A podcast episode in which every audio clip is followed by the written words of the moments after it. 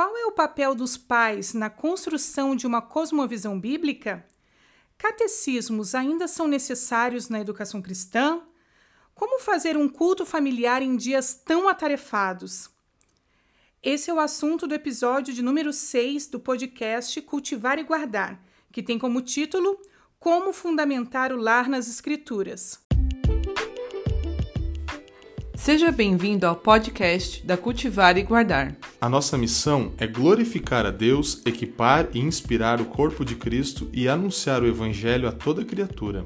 Cada episódio é uma conversa sobre um assunto relevante para os nossos dias. Desde estudos teológicos até a vida comum, queremos aprender a orientar todo o nosso viver sem dualismos de forma integral para a glória de Deus. Aproveite esse material que a equipe Cultivar e Guardar, junto com outros convidados, preparou para você. Para conhecer a revista e todo o nosso conteúdo, acesse cultivareguardar.com.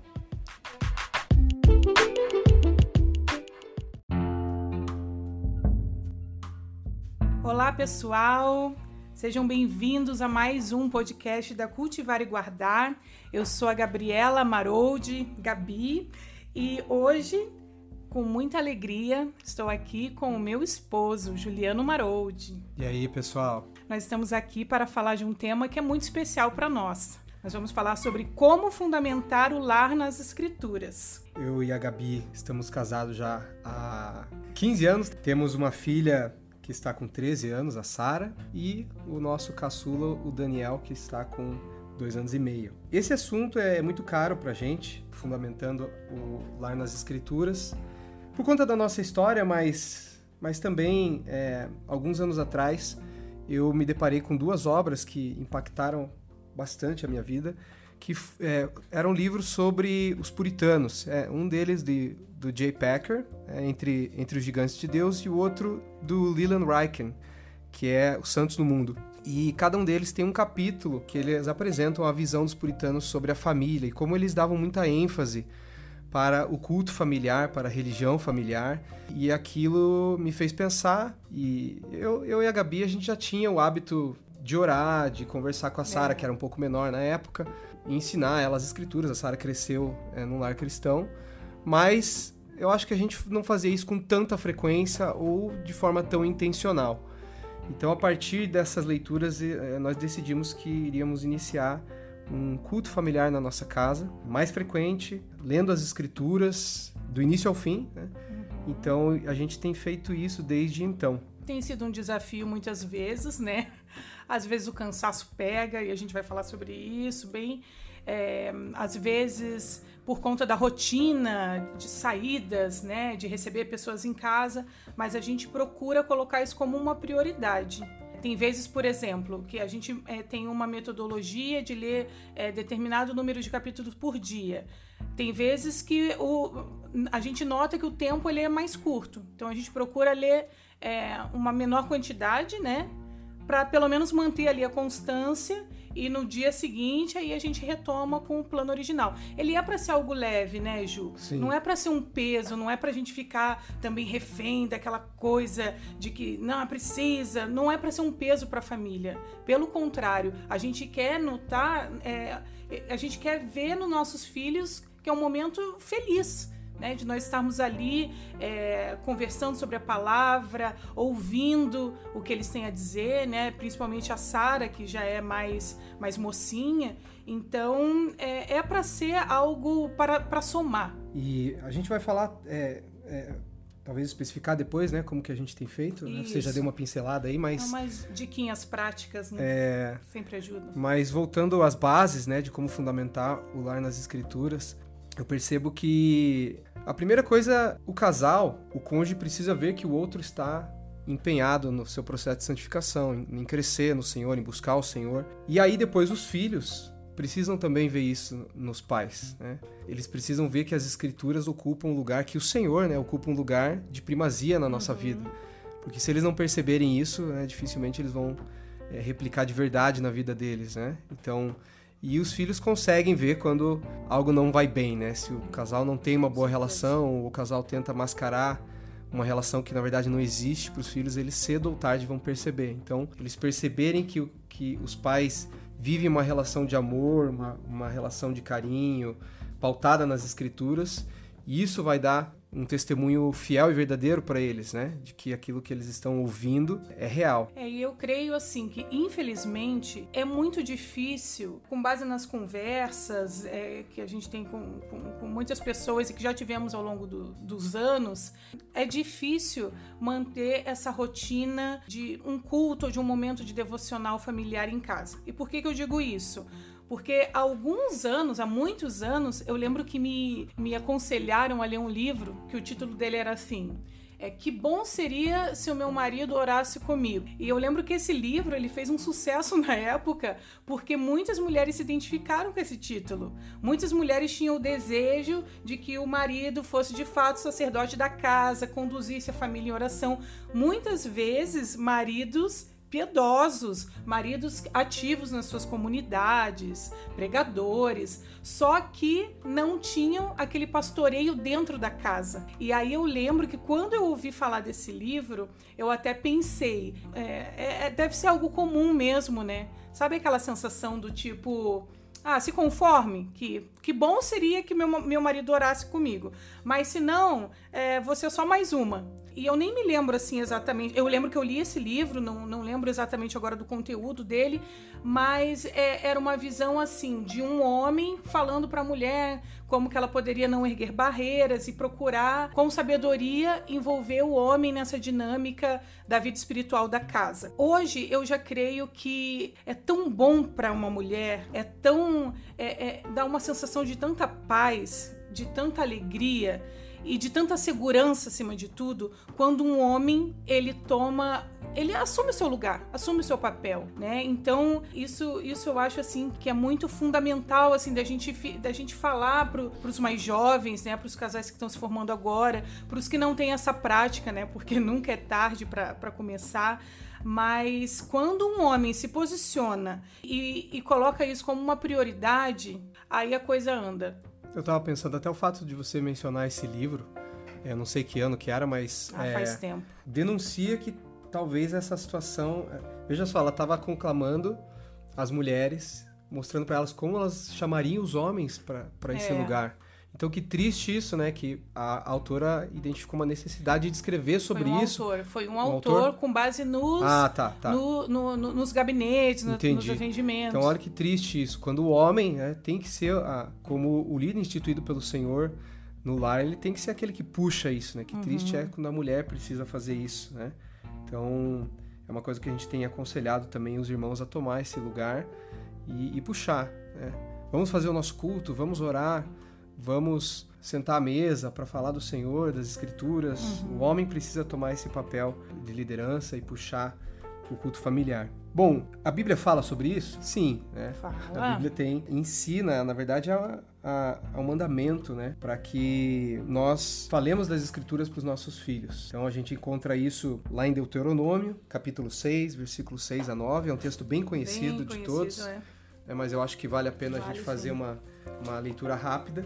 E diz assim lá em Deuteronômio: E estas palavras que te ordeno neste dia estarão no teu coração, e as ensinarás diligentemente a teus filhos, e falarás delas quando te assentares em tua casa, quando andares pelo caminho, e quando te deitares e quando te levantares. E as levarás atadas como sinal em tua mão, e elas serão como testeiras entre os teus olhos. E as escreverás nos umbrais de tua casa e nas tuas portas. E a gente pode pegar também a ordem equivalente lá no Novo Testamento, que está em Efésios, capítulo 6, versículo 4, que diz: E vós, pais, não provoqueis a ira vossos filhos, e aí que vem, mas criai-os na disciplina e admoestação do Senhor. Então a palavra precisa ser aberta nas nossas casas, nós precisamos falar das escrituras, ensinar os nossos filhos, e isso tem que ser feito. É claro que a gente decidiu separar um tempo específico para isso. Uhum. Mas como a gente viu no texto aqui de Deuteronômio, isso pode acontecer na vida comum, né? Levando o filho para a escola. Sim. Todo momento é momento de trazer uma lição, de falar da palavra, falar sobre as coisas que estão acontecendo e e mostrar como o evangelho vai mudar aquilo, como o evangelho impacta aquilo. Uma forma, por exemplo, ao invés de proibir tudo,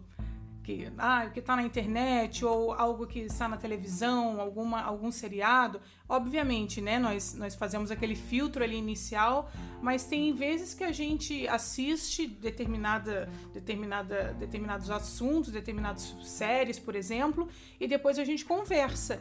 A gente conversa com a Sara e, e, e coloca para ela assim, olha, você viu o que foi retratado? É legal essa história, né? Mas você percebeu esse ponto? Às vezes a gente nem precisa falar ela mesma ela já olha e ela já ela identifica já algo que está contrário ali a, ali a palavra. Né? Então isso é, nos deixa muito seguros de que ela, a, a, palavra, o fundamento está ali. Ela já está prestando atenção e ela está conseguindo identificar, sem que a gente precise proibir, porque cá para nós a gente sabe que não vai conseguir proibir tudo no decorrer da vida dos nossos filhos, né? É por isso que, na verdade, eles precisam do evangelho, né? Eles precisam ouvir sobre o que Cristo fez. Qual é a. Na verdade, assim, a gente precisa dar para os nossos filhos uma cosmovisão bíblica, não só um set de regras. Isso. Eles precisam aprender a enxergar o mundo através das lentes das escrituras. Então, quando a gente é, pensa naquela narrativa bem conhecida, a metanarrativa das escrituras, que é a criação, queda, redenção e consumação, tudo isso é, é um espaço para a gente ensinar para eles e mostrar o que a Bíblia fala sobre o homem, o que a Bíblia fala sobre Deus, né, sobre a criação, qual é a visão bíblica sobre verdade, porque nos nossos tempos a verdade é relativa, cada um tem a sua, é. mas a escritura apresenta uma verdade que é absoluta. Então, para que eles con consigam enxergar o mundo através das escrituras. Então, o homem, ele foi criado à imagem de Deus. E o que isso implica, por exemplo, quando a minha filha for é, abordada para dar opinião sobre o aborto, por uhum. exemplo? Bom, se eu, se eu entendo que o homem é criado à imagem de Deus, então isso vai ter repercussões em assuntos como esse e outros, né? Porque o homem tem uma dignidade conferida porque ele é a imagem do Criador. Uhum. Então, é, é, diferente de você só estabelecer regras, fazer com que eles vejam as, a, as escrituras e enxerguem o mundo a partir delas.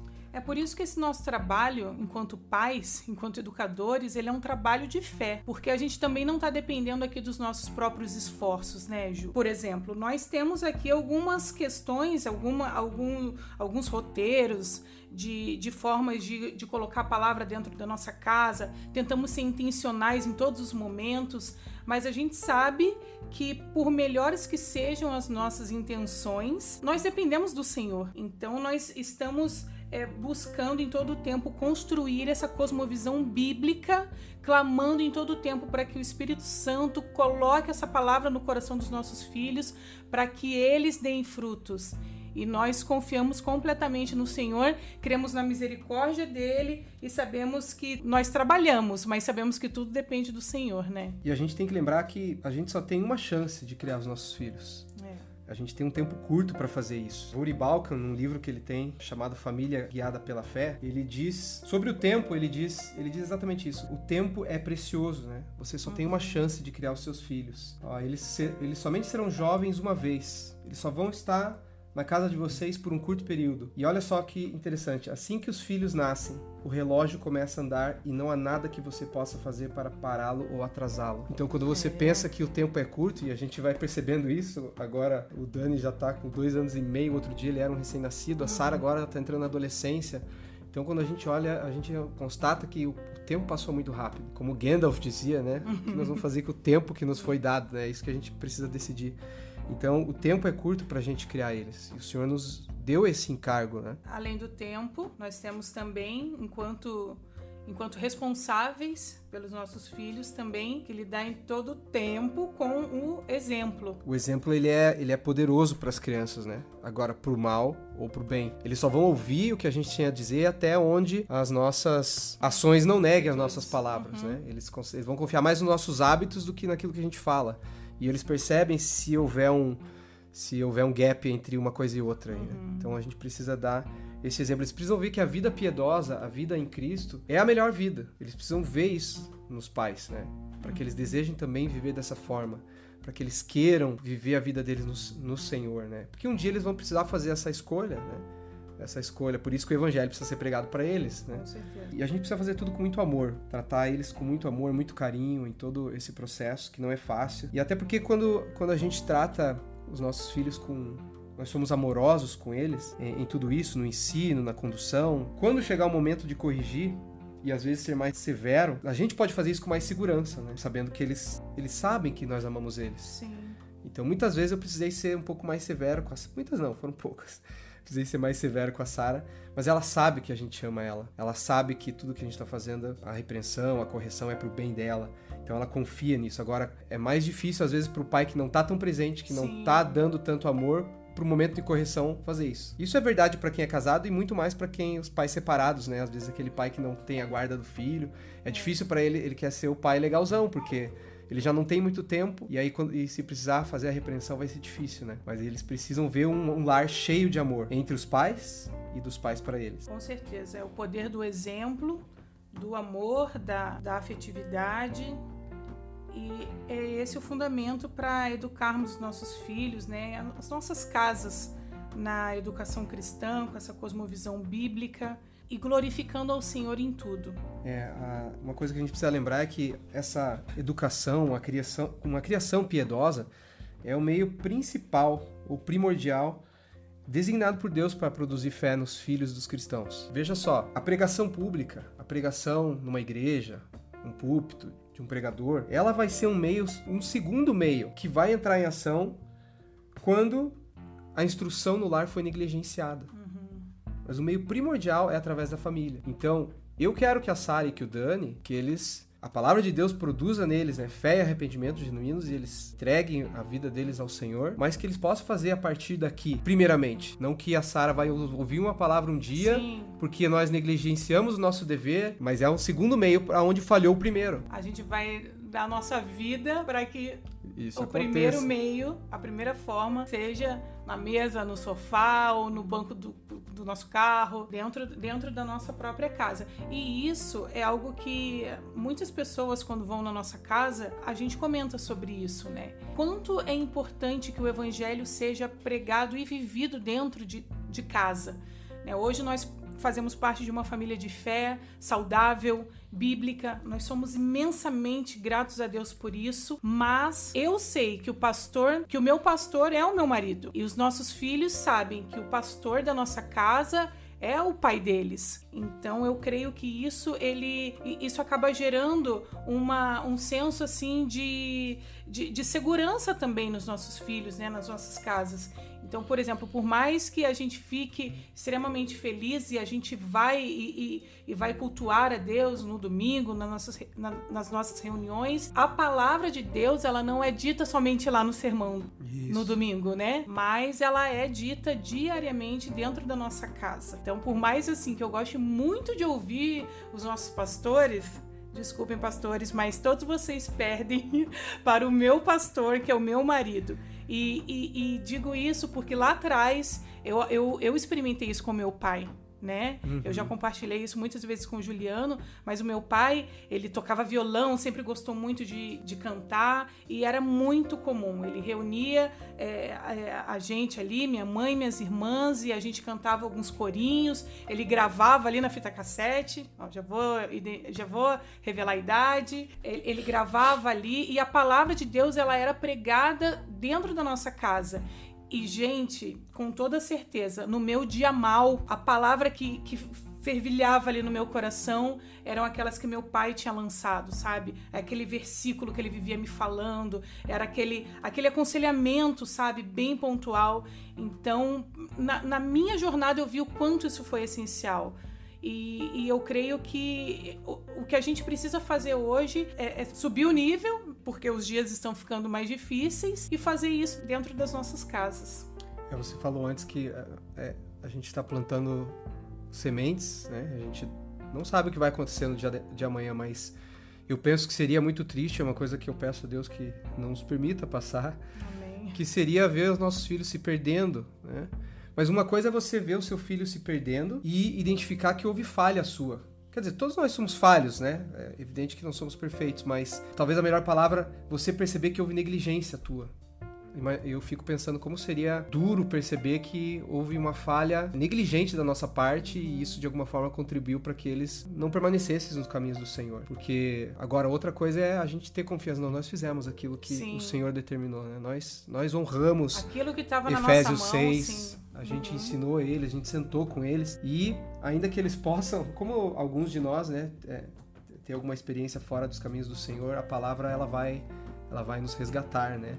O, o, um dos pastores da nossa comunidade ele diz que é, do diabo você se liberta, mas de Jesus não. não, não tem jeito. então a palavra fica, né? Aquela semente isso que a Gabi tá falando, né? Ela e as irmãs todas estão nos caminhos do Senhor, Glória cada uma servindo ao Senhor com seu dom, servindo casa, com seus maridos e filhos, todas estão nos caminhos do Senhor. Então a gente vê esse fruto, né, daquilo que o meu sogro fazia com elas. É, eu creio que esse foi o, o maior legado né? É. A maior herança que nós tivemos, toda a nossa. Aí, é, aí é outro ponto. Nós queremos que nossos filhos sejam bem-sucedidos, que possam ter um, uma carreira legal, etc. Tal, mas o principal é o destino eterno deles. Com certeza. É. O Vuri Balkan, nesse livro Família Guiada pela Fé, ele dá um exemplo de um, um irmão na igreja dele. Eu acho que ele investiu tudo para que o filho fosse um jogador de futebol americano, eu acho, ou algum esporte lá, não sei se era beisebol, um atleta, enfim. E o cara conseguiu. Só que o filho ele negligenciou ensinar os caminhos do Senhor, né? E depois ele relata como foi difícil para esse homem perceber que o filho se perdeu no mundo e tal. E ele, ele conseguiu que o filho virasse uma estrela, né, do esporte, mas, uhum.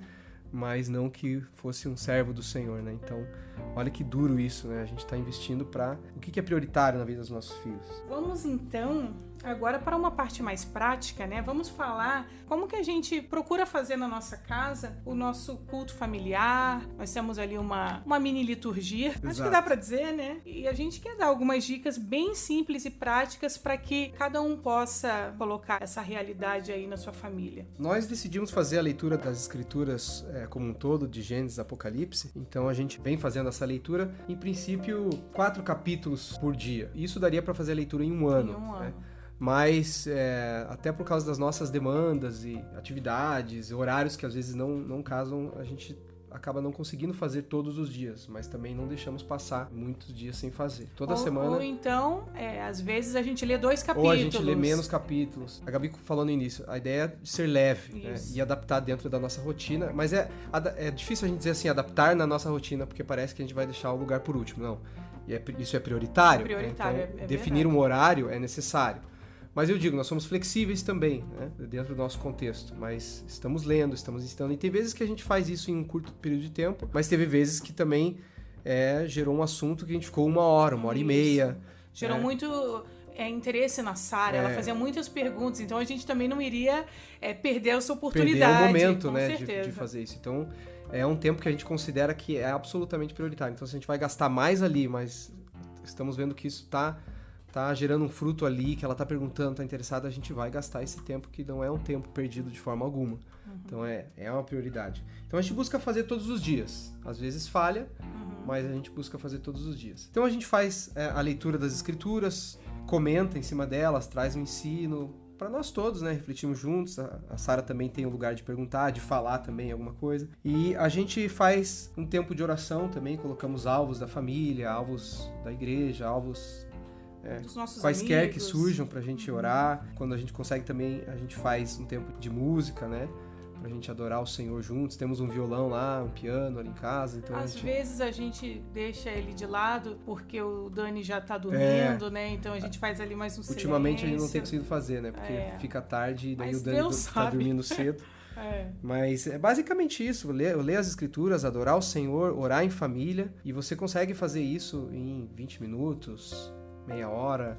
É, você precisa encontrar o que é melhor para sua família. E o catecismo nós não conhecíamos. É nós não crescemos com a, essa realidade do catecismo. Então, até quando alguém ouve assim, a, a, acha estranha a palavra, né? O catecismo, ele é um método de ensino através de perguntas, perguntas e respostas. E respostas. Bem simples. Infelizmente, muitas igrejas desconhecem isso, né? Não usam essa ferramenta para os filhos e eu digo que ela, é, ela até é bem importante para os adultos Sim. mesmo. Né? O que, que o catecismo. Qual a importância de um catecismo? Né? O catecismo nos dá uma base da fé cristã, porque ele compila doutrinas essenciais, você consegue até identificar em teologias sistemáticas, e ele vai dando perguntas e respostas dentro desses temas. Então você tem um essencial que muitas vezes a gente vai olhar e falar: nossa, mas é o essencial eu não sabia. Uhum. Né? Uh, existem muitos catecismos, é, muitos foram produzidos, né? por reformadores é, no século XVI, XVII, então tem o Catecismo de Westminster, Catecismo de Heidelberg, vários outros. A gente usou no ano O retrasado o Catecismo, Catecismo Nova, Nova Cidade, Cidade. né, que é uma compilação também, acho promovida pelo Tim Keller, né? Uhum. Então ele é muito bom, ele pega esses catecismos antigos e, e compila em ele em 52 perguntas, né? O, o Nova Cidade a gente fazia a uma gente fazia vez aos domingos. por semana. Isso, aí completamos um ano. Aí depois a gente mudou. Mas esse Nova Cidade, ele é muito bom por isso. Uma semana faz ali a pergunta, a gente conversa sobre aquilo, lê o texto que está ali é, junto com, com a pergunta né, do catecismo, fazemos anotações e cada um deixa ali no seu espaço. Para que a gente possa, ao longo da visível, né? semana, isso. ao longo da semana a gente possa decorar, aí a gente fica perguntando um pro outro e, e deixa visível mesmo. Tem no, no- no quarto, no escritório, eu coloco ali na geladeira, todo mundo tem acesso e é a palavra de Deus ali enchendo o nosso ambiente, né? E além de ser um, ter um conteúdo essencial da fé, os catecismos são uma ferramenta apologética, né? Então a Escritura nos orienta a responder a quem venha pedir a razão da nossa esperança, né? 1 Pedro 3,15. Vamos dizer que alguém pergunte para você quem é Deus. Então, mesmo para quem conhece as Escrituras, quem tem já alguma, ou até algum conhecimento teológico, às vezes articular uma resposta é difícil quando você se depara com uma pergunta que parece bem básica, mas e aí, como que eu respondo isso? Quem é Deus? Tem várias formas de responder isso. Então, o catecismo te dá uma resposta bem legal, bem satisfatória. Então, por exemplo, o catecismo para utilizar o Nova Cidade, né, que é, é um catecismo mais moderno. A pergunta 2 é exatamente essa. Quem é Deus, Gabi? Deus é o Criador e sustentador de tudo e de todos. Ele é eterno, infinito e imutável em seu poder e perfeição, bondade e glória, sabedoria, justiça e verdade. Nada acontece exceto por meio dele e por sua vontade. Então veja só que resposta completa, né? Quem é Deus? Já começa dizendo que ele é o Criador. Primeira coisa que às vezes a gente não lembraria. Ele é o Criador e sustentador. Sustentador. É, ou seja, ele criou o mundo e ele está envolvido com o mundo. Aí a gente pode desdobrar isso em outras coisas. Então a gente recomenda fazer o uso do catecismo, dos catecismos. Você pode escolher é, um fazer com sua família também. Então, nós já demos a, a dica do catecismo. Também que dentro do catecismo, né, criar um ambiente cheio da palavra de Deus visualmente. Isso é muito Importante. bom. é. A gente não fazia, a não gente fazia- passou a fazer também há algum Há tempo. pouco tempo. Temos é, quadros com versículos bíblicos. Deixamos, assim, intencionalmente a palavra espalhada pela nossa casa. Uma outra dica prática, orar, dar graças né, durante o período das refeições, né? Que às vezes a gente ali na correria do dia a dia acaba que não dá tempo, mas isso ajuda muito. Conectar, nos conectar ali ao Senhor, dar graças, né? Assim como Jesus dava graças, nós também fazemos isso e acalmamos ali nosso coração na hora das nossas refeições, né? Reconhecendo que tudo vem dele. Inclusive reunir a família para comer Estar juntos, mesa, tanto quanto uhum. possível, é uma boa oportunidade, né? Para que surjam conversas e que a gente possa ensinar aos nossos filhos. E orar, orar com a família também em tempos de crise, tempos de dificuldade, chamar todos para oração, para os filhos verem, né?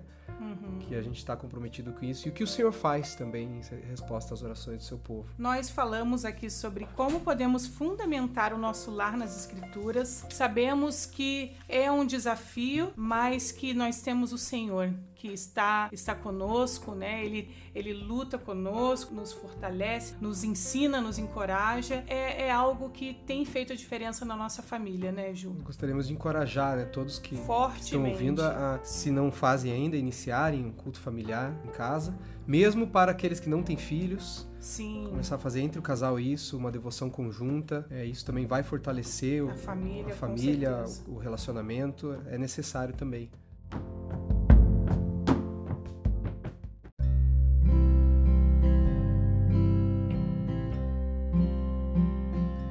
Estamos todos caminhando num processo de santificação mútua, né? Isso. Então isso nos, nos ajuda, nos encoraja e que você seja abençoado aí com esse nosso bate-papo. Estamos muito felizes por fazer parte aqui e quero agradecer aqui então a presença do meu digníssimo esposo, Juliano Maroldi. Muito bom estar com você aqui. Muito bom estar aqui. E um abraço a todos os nossos ouvintes do podcast da Cultivar e Guardar. É isso aí. Valeu, gente. Um abraço.